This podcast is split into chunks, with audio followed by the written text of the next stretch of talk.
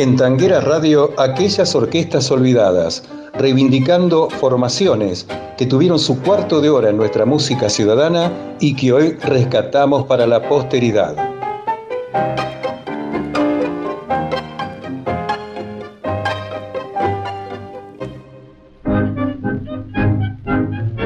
Una de las pocas orquestas que quedó haciendo pie después de concluida la famosa década del 40 fue la de Joaquín Dorreyes, pues siguió actuando en los posteriores con marcado éxito en emisoras porteñas, preferentemente en Radio El Mundo. Toda su labor discográfica comenzó precisamente en 1950 y se extendió hasta 1962. El estilo orquestal de Joaquín Dorreyes fue marcado acento de careano.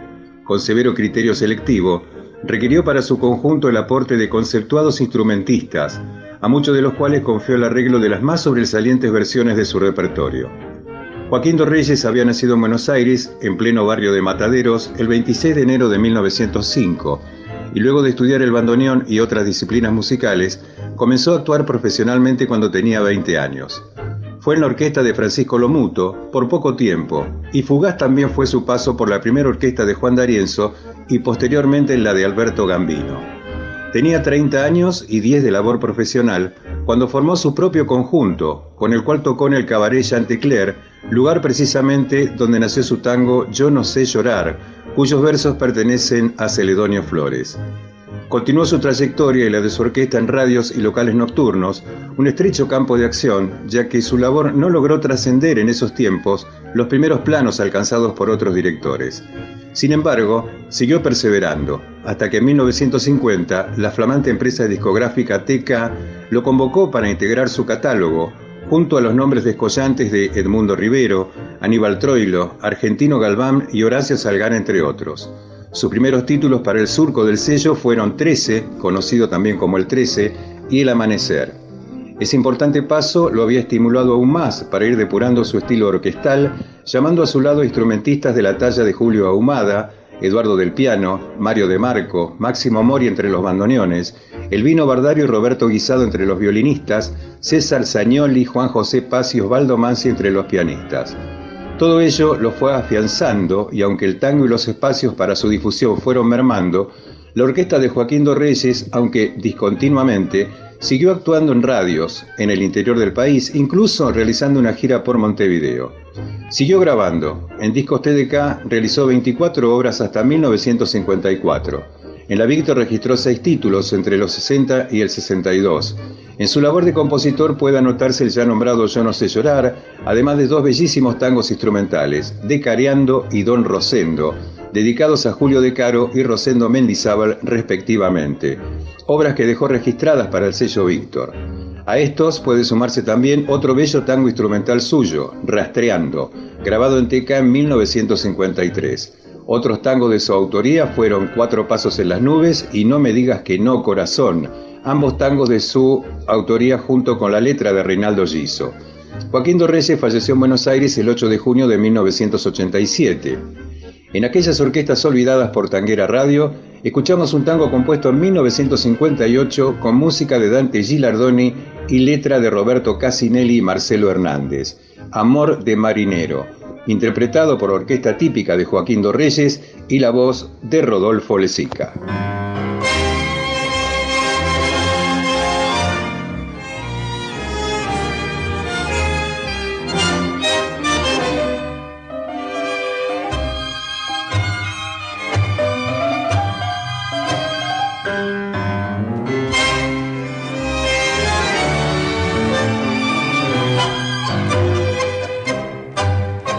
Lesica. de pernote están sus ojos. Y en este humo gris azul mi sueño muerto. Y en este rojo amanecer sus labios rojos. Y el barco del olvido meciéndose en el puerto. Un rato más y con su nombre y su recuerdo tendré que irme para nunca regresar. Por eso mi alma de pierrot tiene otra copa de pernot con el reflejo de sus ojos verde mar. Siriba, siriba, cantinero, otra copa de amargura para ver en mi locura esos ojos que yo quiero. El amor del marinero tiene tanto sin sabor. Ay, no lo pueden ver sincero. Sirva, sirva, cantinero, otra copa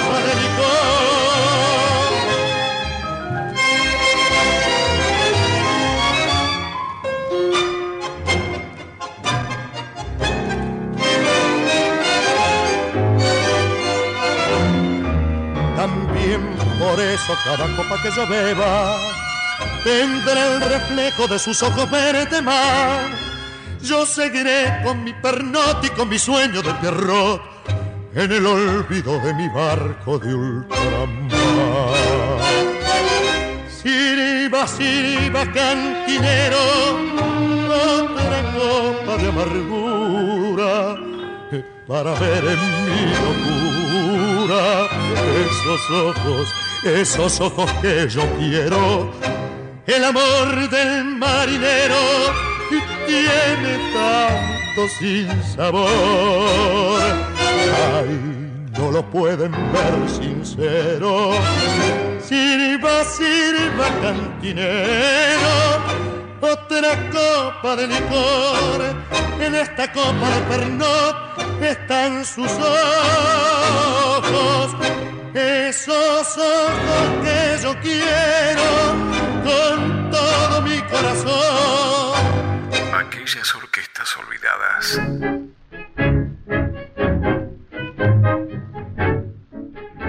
Genaro Ricardo Espósito nació el 17 de febrero de 1886 y falleció el 24 de enero de 1944. Este destacado músico, pionero entre los que formaron las primeras orquestas típicas, nació en el barrio de San Telmo, de la ciudad de Buenos Aires. Lo mismo que sus colegas del fuelle, aprendió a tocarlo de oído, al igual que el piano y la guitarra. Recién cuando viajó a Europa en 1920, adquirió conocimientos musicales académicos. El Tano Genaro, cuando aún no tenía sólidos conocimientos musicales, fue maestro de dos grandes bandoneonistas, Anselmo Ayeta y Ricardo Briñolo. Su primer conjunto, con el violín de Federico La Fémina y la guitarra de Torres, data de 1908 y lo formó para tocar en reuniones barriales. Dos años más tarde, debutó en el Café La Marina de Suárez y Necochea, en el pintoresco barrio de La Boca, integrando un trío con el violín de Agustín Bardi, el chino, y la guitarra de José Camarano, el tuerto. En 1911 pasó un café de San Telmo, reemplazando a Bardi por Enrique Muñecas. Con los mismos músicos, actuó en la Buceca de Avellaneda, para volver a la Marina en 1912, esta vez con Alcides Palavecino en violín y Harold Phillips en piano. Ese mismo año fue contratado por el sello Víctor para grabar con un conjunto. Su primera grabación fue el tango Ya Vengo de Julián Robledo. En el acople del disco está el vals Las Violetas, primer registro también de Ignacio Corsini. Continuó su labor discográfica en los sellos Columbia Records, Era y Atlanta. En Columbia, con la participación de Tito Rocatagliata en violín y Roberto Firpo en piano. Luego de realizar una exitosa gira por las provincias de Córdoba y Tucumán, volvió en 1918 a Buenos Aires para actuar en el Teatro Roma con su hermano Carlitos como segundo bandoneón, Alcides Palavecino en violín y Vicente Gorrese, Calizay en piano. Con ellos y otros integrantes, registró para el sello Telefon sus últimas seis grabaciones en la Argentina. En 1919 pasó a integrar la orquesta de Eduardo Arolas en la ciudad de Montevideo y fue figura de atracción en el Café Sunino de esa ciudad.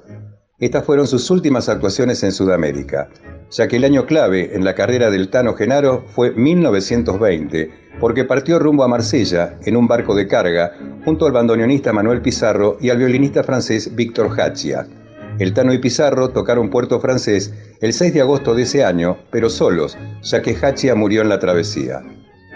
Tras una corta actuación en Marsella, viajaron a París, en 1921, donde la orquesta Genaro Pizarro fue contratada para actuar en los Danzigs Fontaine y Pavillon Dauphine y estaba integrada por los músicos Guerino Filipotto y Celestino Ferrer. Los demás eran franceses. El conjunto se disolvió cuando Pizarro regresó para una temporada a Buenos Aires en 1922. Genaro Espósito siguió actuando en Europa con mucho éxito hasta el estallido de la Segunda Guerra Mundial en 1939, presentándose en locales de fama internacional. También grabó discos en Francia para los sellos Columbia, Photosonor, Decca, Max Sociedad Anónima y Gramophone. Falleció en París en pleno conflicto bélico. Fue sin duda, nos dice el historiador del tango Suki, uno de los más grandes propulsores del tango en Europa, a quien se debe, en buena medida, el auge que nuestro tango alcanzara en el viejo continente. En aquellas orquestas olvidadas, por Tanguera Radio, escuchamos a la orquesta del Tano Genaro en Sombras que Pasan, tango de su autoría, grabado en París en el año 1934.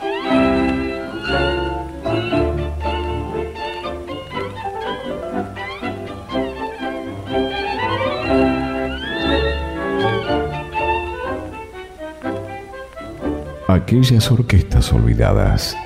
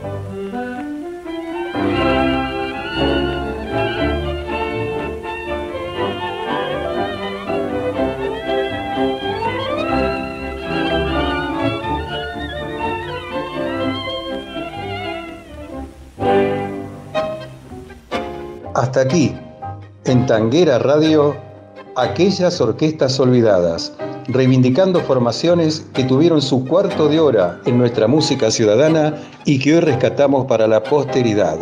Oscar Orlando Mascareño le brinda un gran abrazo tanguero y les dice hasta la próxima.